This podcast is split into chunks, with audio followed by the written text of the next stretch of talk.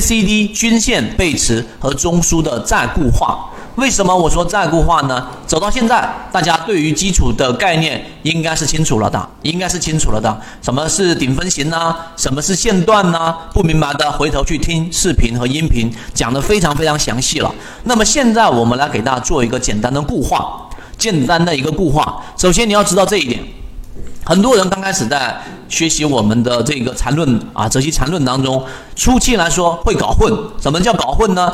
一开始我再给大家讲的稳，大家还记不记得啊？给大家回忆一下。首先这是一个长期均线，对不对啊？然后呢，给大家在课程当中回忆，原来是一个同向趋势的短期均线，然后稍微走平，没有回到均线附近，这个叫什么？这个叫我们所说的飞稳。那么如果说它是到这个地方附近，然后已经贴近临近了，然后又往上，这个叫做纯稳，对吧？然后在这个地方不停的进行交错缠绕，这一种一般都会发生在转折附近的，这个叫做失稳。这个稳它实际上是均线系统，也是为什么一开始我讲所有的人都可以用均线系统来判断力度强弱和趋势力度。还记不记得前面讲的内容？所以均线系统啊，它实质上，实质上它就跟我们所说的这一个用刚才我们说的 MACD 判断是一样的，是一样的。均线系统只是走势的一个简单的这种数学处理，离不开豁然性。这里面后面所说的这种中枢啊，它不是一个概念，你不要用这个均线系统，用这个稳的概念去跟中枢混在一起了。所以一定要搞清楚，均线系统呢，它本身本质上。缠论就是要重复的看，重复的练，才能形成肉眼识别。把理论内化成为你自己实战交易，才是最难的地方。可以进一步交流。本人 SD 八幺八幺二。它跟 MACD 刚才我所说的是一回事，它就是一个工具，用来判断它的力度，是用来判断它的强弱，它只是一个辅助性的一个工具。由于这个工具比较通俗易懂，所以我们才去拿它来一开始给大家去做判断。所以很多人看均线，老是用那一种最基础的什么呃黄金叉呀、死叉那一种，就属于太表面了。那我们来看水井坊，对吧？水井坊这里面我要提醒大家一个点啊，这个例子帮大家做这个解读的一个核心原因是什么呢？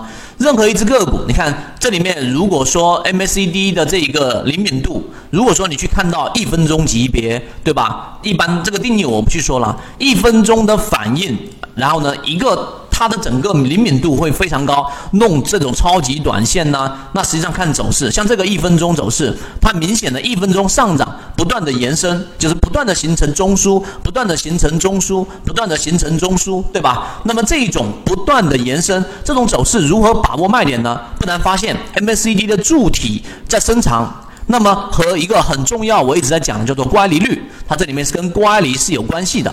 什么叫乖离啊？就是股价离某一个均线，或者说我们说智能辅助线的一个距离，那么它会有一个极限。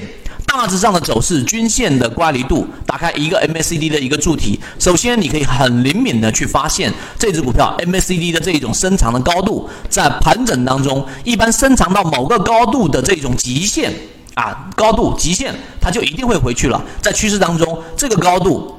一定的一个高度，它是有极限的。我一直强调这一个，我拿这一个东西来原文来给大家去讲，就是要告诉给大家，一旦触及这个乖离率的极限，那么特别是往上冲了两次或者三次的时候，冲击这个极限，那么最终会因为乖离率而产生回调。这个回调一般变动会太快，在一分钟上不会形成所谓的背驰。那么你会发现乖离率比较高的时候，你通过 MACD 柱体的长度达到这个极限了，我们就可以急切的在短线上。上做短差，把股票给卖掉。好，这样讲大家不理解之后，我给大家画一画，大家知道了。你看到了没有？这里面是不是一个 MACD 柱体一个一个呃高度的一个极限？那么在上方，你看到这个股价一分钟上是冲得很快的，对，它冲得很快。但是 MACD 的柱体啊，它已经达到了一定的极限，因为它长期属于高乖离率，乖离率乖离的越远，它一定会有一个回调。所以在这种位置上，即使没有出现明显的背驰，你也知道它突它尝试突破了一次，尝试突破了两次，两次都没有办法突破到一定 MACD 柱体的高度的时候，那么这种位置你就要考虑做一个短差了。这个是这张图里面的一个核心内容和精华，大家认真去理解一下，认真去理解一下。